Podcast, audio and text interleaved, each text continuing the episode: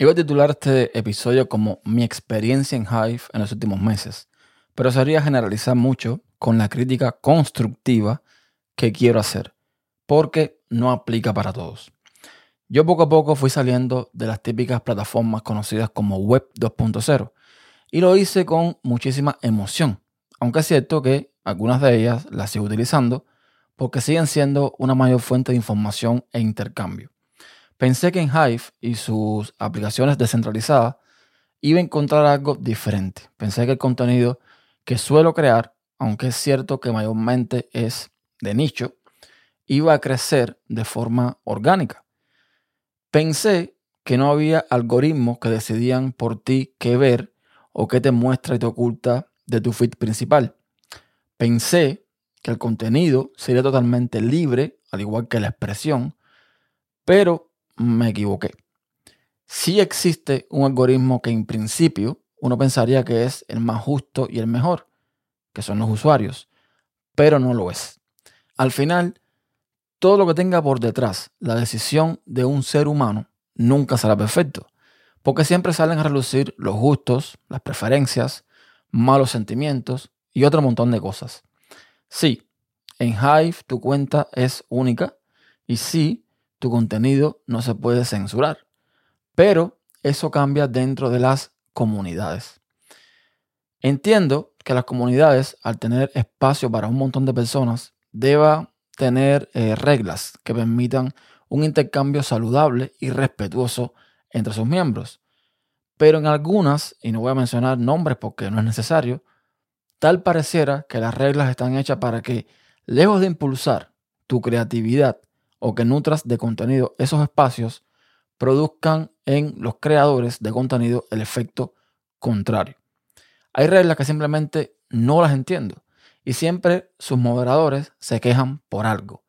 Pongo un par de ejemplos, un par de casos. Si las reglas de la comunidad dice que puedes publicar cualquier tipo de contenido sobre cualquier temática o sobre alguna temática en específico, ¿por qué te quejas de mi contenido si entra en las propias reglas de esa comunidad. Yo he estado en comunidades que dicen, puedes publicar sobre cualquier cosa. Sin embargo, cuando publicas algo, por ejemplo, de tecnología, algún moderador te sugiere que vayas a otra comunidad que sea sobre tecnología. Entonces, ¿qué sentido tiene que pongas en tus reglas o en la descripción de tu comunidad que puedes publicar sobre cualquier cosa? Si no es cierto. He visto reglas del tipo, si pones un video, tienes que ir acompañado de una descripción, o más bien un artículo, de al menos 500 palabras. Si yo quisiera escribir 500 palabras, no haría un video o un podcast, en primer lugar. No es mi caso, pero hay gente a las que no se le da bien escribir o viceversa, no se le da bien hacer videos. Cuando pones reglas que limitan tu creatividad, no puedes ofrecer lo que muchas comunidades piden, novedad, ingenio, originalidad, marcar la diferencia. Y esto lo veo mucho en iniciativas o en las propias reglas. Lo que no se termina de entender es que a no ser que hagas un copy-paste de algo que hizo alguien más, cualquier contenido que sea tuyo ya cumple con esos requisitos. Novedad, ingenio, originalidad, bla, bla, bla. De verdad que yo no entiendo qué es lo que buscan. Lo más contrastante es que tantos requisitos nunca se piden en comunidades de habla inglesa, o al menos las reglas en estas comunidades tienen un poco más de sentido. Me da la sensación de que el latinoamericano lleva en el ADN la burocracia y el querer tener control sobre todo. Luego tenemos la, la, misma situación que nos encontramos en otros aspectos de la vida misma.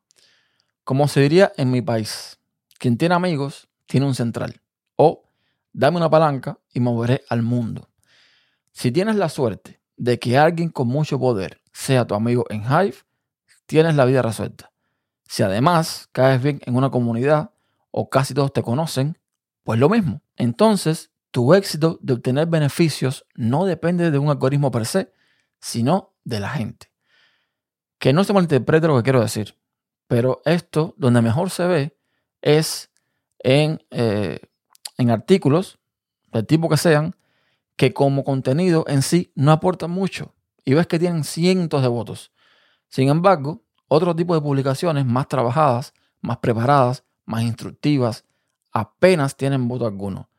Y no hablo por mí, no hablo de mi contenido. Esto es lo que he visto yo navegando por Hive. Siento que además tienes que dejar de ser tú mismo, porque tienes que caer bien. Tienes que ser el más políticamente correcto, el que más ayuda, el más educado, el más creativo, incluso el que mejor besa los pies de esa ballena o miembro con alto poder, todo con tal de buscar siempre el voto positivo y nunca el negativo. Y obvio que esto no aplica para todos, pero lo he visto y llevo muy poco tiempo por estos rincones del Internet. Y por favor, repito, que esto no se tome a mal. Mi intención es hacer una crítica constructiva. Llevo muchos años en la vieja Internet 2.0 y 1.0, teniendo que incluso vivir bajo reglas y la moderación de alguien más, para que me digan ahora que esto, que todo esto es Web 3. Esto no deja de ser la misma Web 2.0 al final, que desgraciadamente no sale de la mentalidad de algunos.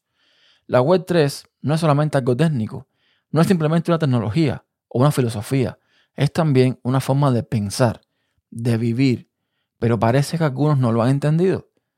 Lo que sí entiendo yo es que al hacer esto voy a perder visibilidad y por ende todos los beneficios de estar en una red como Hive. Pero no voy a publicar más mis videos en ninguna comunidad que tenga reglas que me limiten.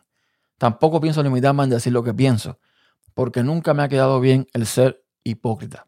Mientras tanto, yo seguiré a mi bola, publicando lo que quiero para el que quiera verlo. Así que nada, hasta un próximo episodio.